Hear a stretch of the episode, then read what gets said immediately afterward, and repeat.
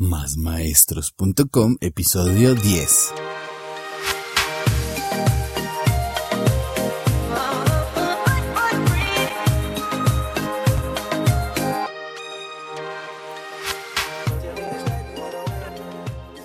Buenos días, tardes o noches, maestros, maestras y todos aquellos amantes de la educación.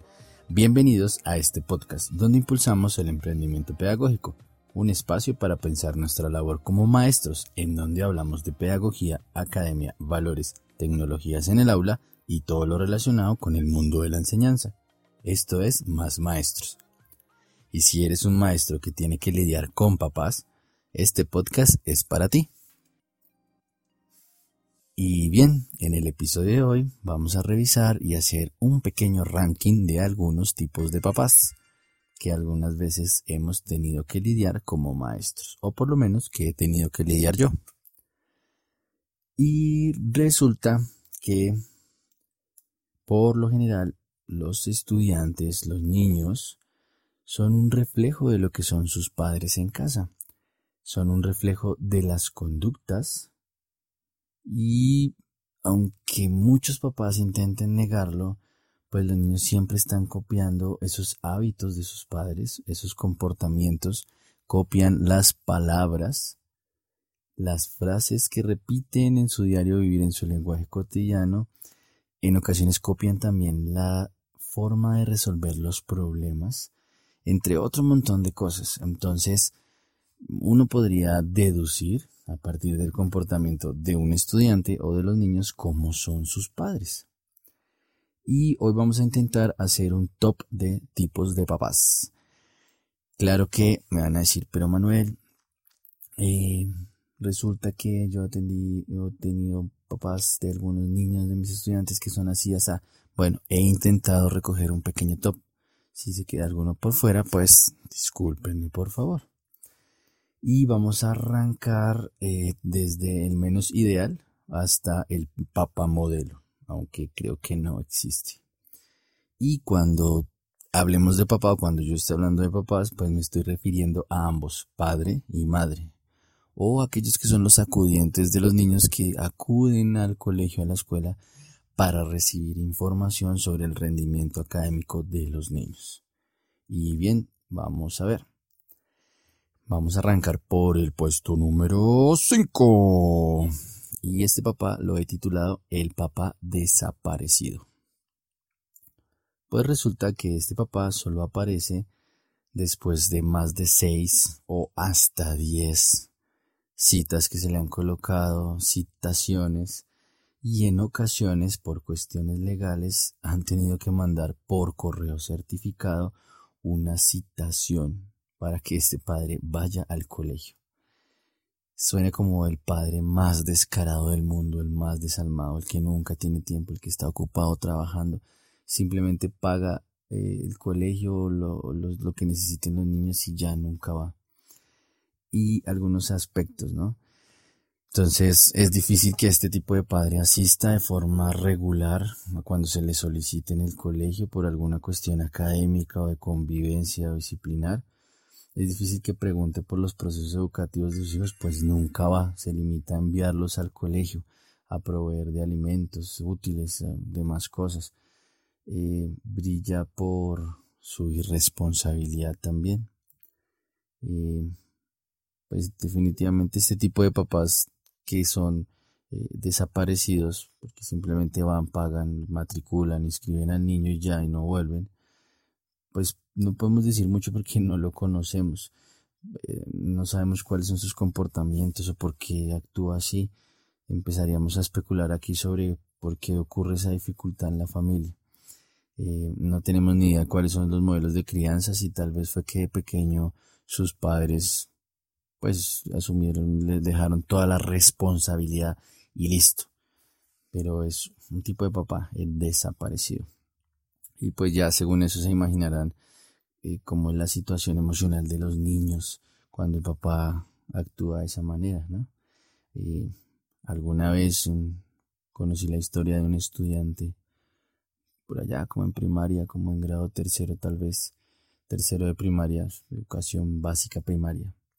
Y la mamá nunca estaba, El niño se levantaba, no tenía más de 10 años, hacía el desayuno, daba el desayuno a su hermanito que era pequeño, se organizaban para el colegio y se iban solos hasta el colegio.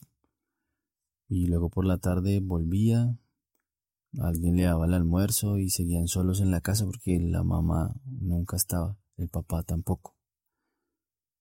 Y, y pues es una historia muy triste porque nadie acompañaba a ese par de criaturas. Y, y sí, son papás desaparecidos. Están, pero no están. Una mentira. Y por eso decía que en ocasiones hay que, por cuestiones legales, las instituciones educativas tienen que llamar o enviar un correo certificado para dejar una constancia legal de que se le avisó a los papás que tenían que ir. Pero bueno, ese es como el papá más desalmado del mundo. En el puesto número 4 tenemos un papá que es exigente, pero a la vez culpabilizante. Es el que le carga la culpa al maestro. Este sería algo así como un papá de aquellos que llamamos tóxicos, ¿sí? Aunque pues ese término de tóxico solo se usa eh, para sustancias nocivas en el cuerpo. Mm, pero para las relaciones interpersonales ahora se volvió un cliché decir es que es una persona tóxica. Pero bueno, esa es otra discusión. Pero miren que este papá es exigente y a la vez culpabilizante, pero le echa la culpa al colegio, a la institución, al maestro. Es un papá que asiste de forma periódica, recibe información de cómo van sus hijos, de qué actividades están realizando, pero por lo general tiende a culpabilizar a los maestros de los resultados académicos de sus hijos. Entonces, si los chicos van mal, es culpa del profesor.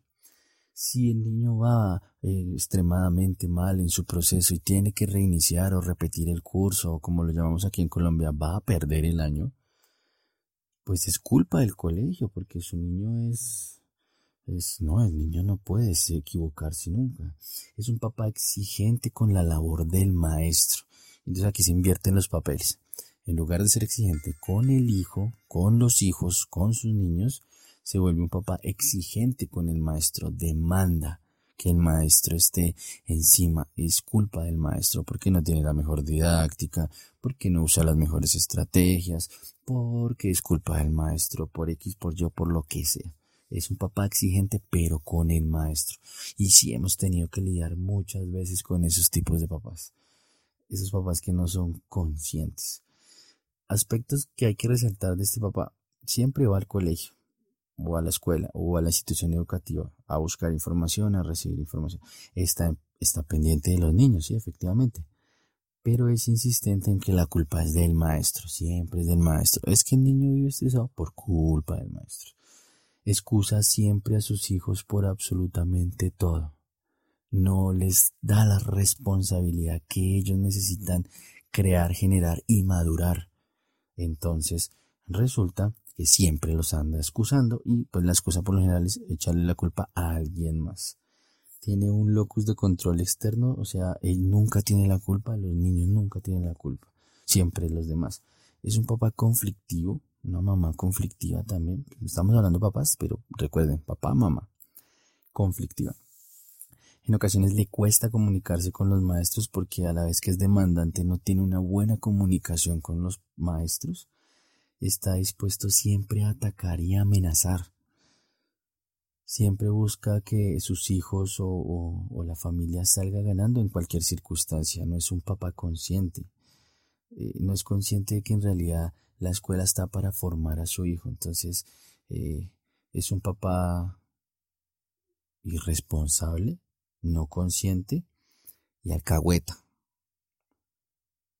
Alguna vez, de aquellas veces cuando uno habla con padres de familia, algunos papás exigían que el niño había entregado X o Y trabajo y que aunque no estuviera marcado, aunque lo hubiera entregado a destiempo, aunque fuera impuntual en la entrega de ese trabajo e irresponsable, y no tuviera las exigencias mínimas del trabajo, el maestro debía calificárselo, validar la nota como si fuera puntual la entrega y tras del hecho adivinar el nombre del trabajo porque el niño no lo marcó. Entonces los papás fueron alguna vez a pelearme porque el niño no había marcado el trabajo, pero yo le había recibido el trabajo en las manos frente a 30, otros 30 estudiantes. Entonces yo debería saber de quién era el trabajo. Ese tipo de papás siempre van a culpabilizar al maestro. No le van a dar el rol al estudiante para que asuma su responsabilidad. Y de esto sí hemos tenido que coger con capota en mano como si fuéramos torero eh, en las tablas a lidiar a estos papás, ¿sí? Porque siempre la culpa es del maestro. Y ya ustedes irán pensando y se van acordando de algunos padres o papás, mamás que han tenido que lidiar ahí en las tablas con capota en mano. El puesto número 3 es un término intermedio porque es un papá exigente, pero esta vez ya no va a ser exigente con el maestro, sino con su propio hijo. Y este lo titulé así, papá exigente y menospreciador o menosprecio.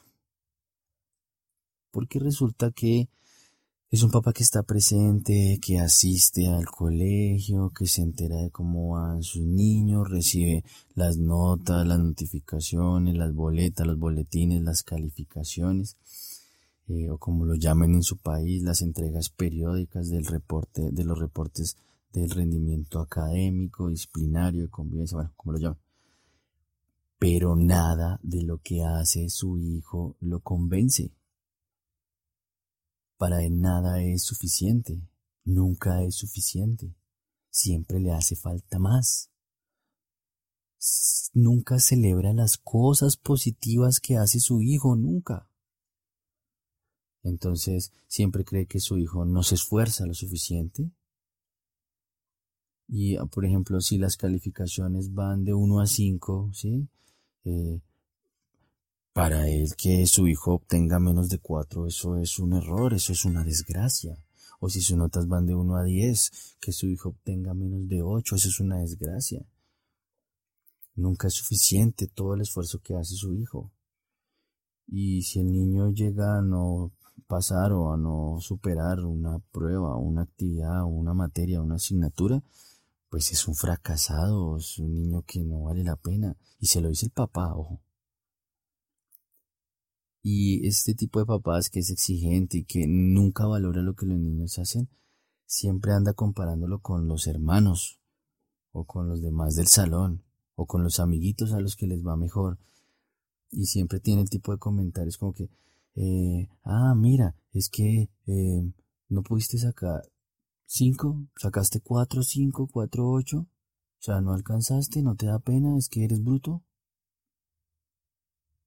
Ese tipo de comentarios los he escuchado. Y cuando un niño saca cinco, entonces en lugar de celebrar y de felicitarlo, le saca, por ejemplo, esta frase. Esta frase es clásica. Ah, es que ese es su deber. Para eso usted va al colegio, para estudiar. Oiga, pero no le dijo ni siquiera felicitaciones por ese trabajo, por esa nota de 5, por ese esfuerzo de 10, por haber pasado ese trabajo, esa prueba, esa actividad, esa exposición, ese trabajo escrito porque le quedó perfecto. No, nunca. Entonces, este tipo de papás es exigente con su hijo y menosprecia todo lo que hace el niño. Nunca es suficiente. no sé, ¿será que cargan un trauma desde la niñez o alguna cosa? Puesto número 2.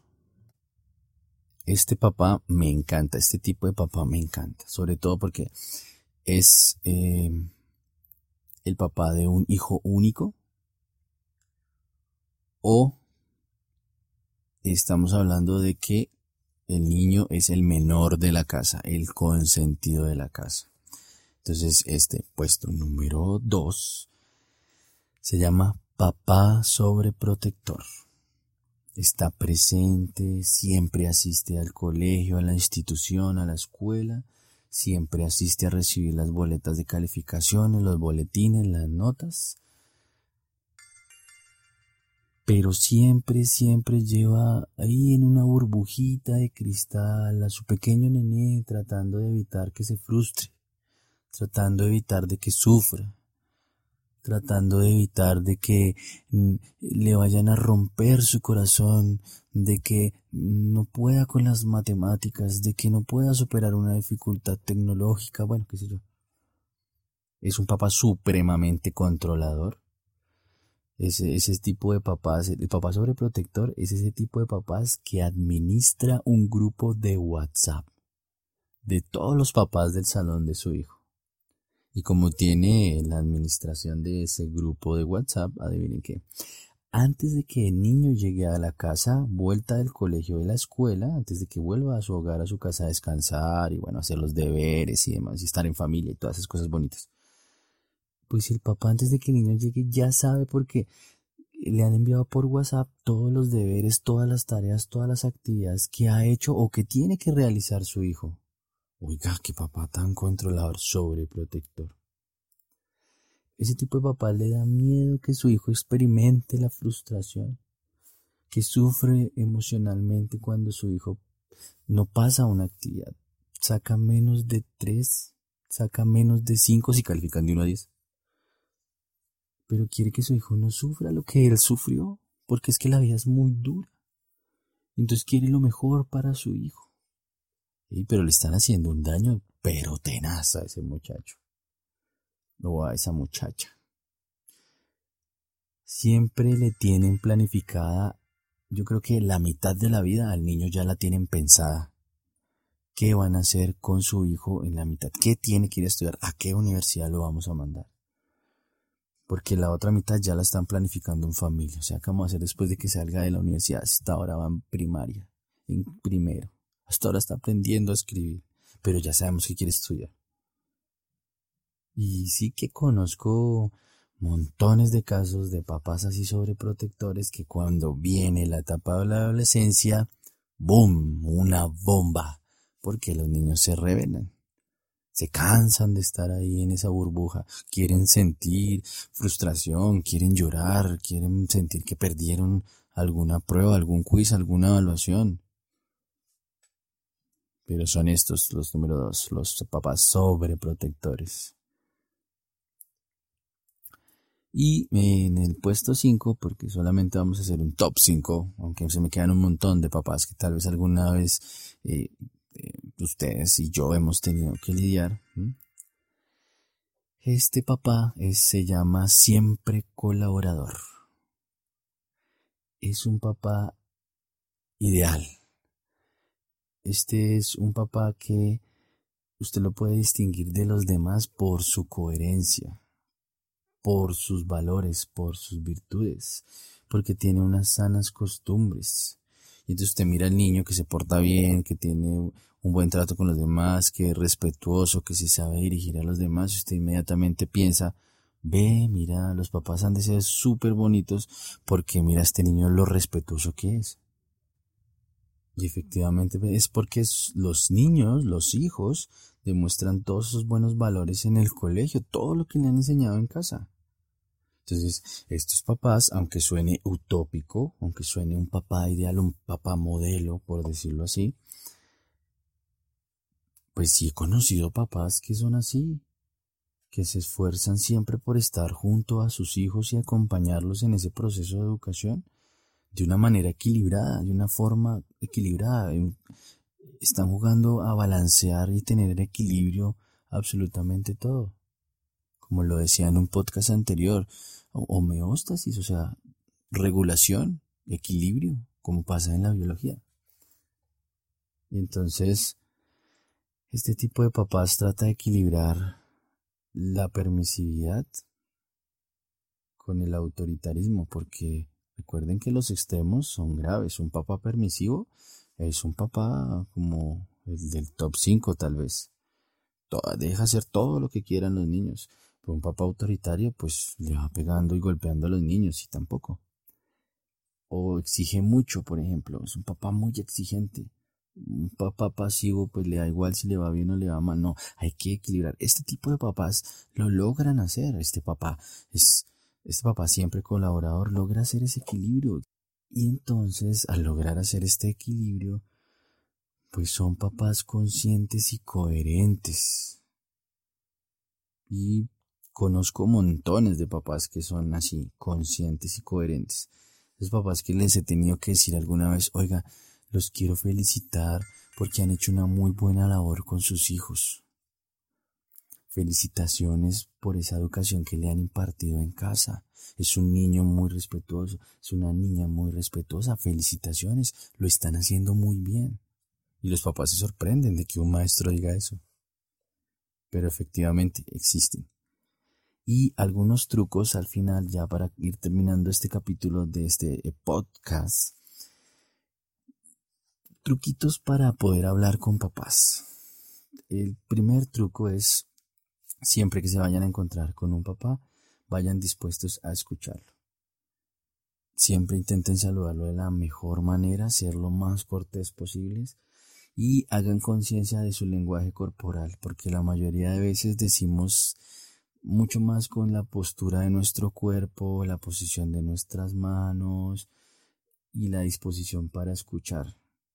Y ese lenguaje no verbal a veces si lo arrancamos al iniciar lo arrancamos mal, el resto de la entrevista o el resto del diálogo que vamos a sostener se va a ir para el piso, no vamos a poder hacer nada. Segundo truco, no emitan juicios o no interrumpan al papá cuando está hablando o está colocando la situación frente a ustedes. Escúchenlo por completo, esperen que hable y que termine de hablar y luego si usted con cabeza fría, emita su juicio, emita su valoración, haga la explicación o lleve la conversación por donde quiera guiarla. Tercer truco. Si usted es el que está o tiene que contar alguna situación que haya ocurrido, trate de exponer el caso de la manera más concreta y clara posible. Evite dar rodeos, evite decir, pero es que me dijeron acá, pero es que me dijeron allá, no. Y evite hablar de los demás niños. Hable del niño en cuestión, el hijo de la persona que tiene al frente o el acudiente. Pero no hable de los demás, solo de uno, del que están necesitando. Siguiente truquito. Acordar con los padres las estrategias que van a seguir o que van a llevar a cabo para poder eh, superar esa dificultad que se presenta. Y sería algo así como establecer los compromisos de ambas partes, tanto de los padres, estudiantes, ¿sí? padres estudiantes, como colegio, escuela, maestro. Ahí están las dos partes. Otro truco es dejar todo por escrito. En algunos colegios sí se acostumbra a hacer como una especie de acta o dejar un registro de que se atendió un papá o simplemente de forma digital contestar un correo, pero tener todo por escrito en caso de que un papá vuelva y escale el problema, siga para otro lado, pues ya tienen los soportes. Y el último truco, y creo que es uno de los más importantes, es confiar en las personas confiar en la buena fe de las personas. Y cuando piensen en confiar en las personas, piensen también que lo importante es ayudar al estudiante, ayudar al niño a solucionar el inconveniente, no al papá, al niño, porque el papá ya es grande, adulto, supuestamente responsable. Y aunque sé que se quedaron por fuera de este ranking un montón de tipos de papás o algunos papás con características, podríamos decir así rápidamente como conclusión.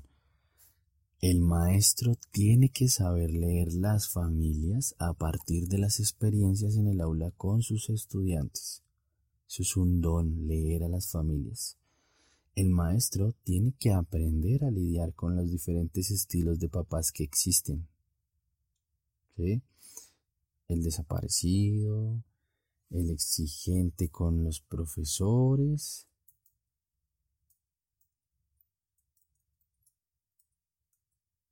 el que le echa la culpa al profesor, el exigente y menospreciador, el papá sobreprotector o el papá colaborador. Bueno, todos esos papás. El maestro no puede perder su horizonte frente a la exigencia con los padres. Una cosa lo hace el colegio, otra cosa lo tienen que hacer los padres. Siempre encontremos una mano amiga en un papá, siempre la vamos a encontrar. Busquémosla. Hay un papá que siempre está dispuesto a ayudar. Y para que se cuestionen, piensen en tres cositas que les quiero dejar. Es comparen cómo eran sus papás y cómo eran los estilos de crianza de sus padres y cómo son los de ahora cómo creen que van a ser los papás del futuro. Y háganse esta pregunta. ¿Debe la escuela educar a los papás también? La pregunta está buena. ¿Debe la escuela educar a los papás? Y eso fue todo en este episodio. Recuerden que pueden encontrar más información en nuestra web, y digo nuestra, porque quiero que hagan parte de esta comunidad másmaestros.com. Pueden escribirme al correo manuel por si quieren compartir alguna idea o quieren venir al podcast a contarnos algo que crean importante para la comunidad. Gracias por escucharnos y ayudarnos a crecer. Queremos ser más maestros. Pueden seguirnos en cualquiera de sus aplicaciones de podcast, Google Podcast, Pocket Cast, Radio Public, Evox, Breaker, Spotify, Apple Podcast. Y nos harían un gran favor compartiendo este episodio en sus redes sociales o en donde quieran compartirlas o si le quieren contar a alguien. Y se me va a acabar esto, por Dios. Y recuerden convertirse en más maestros expertos en lidiar con papás. Y chao, nos estamos hablando.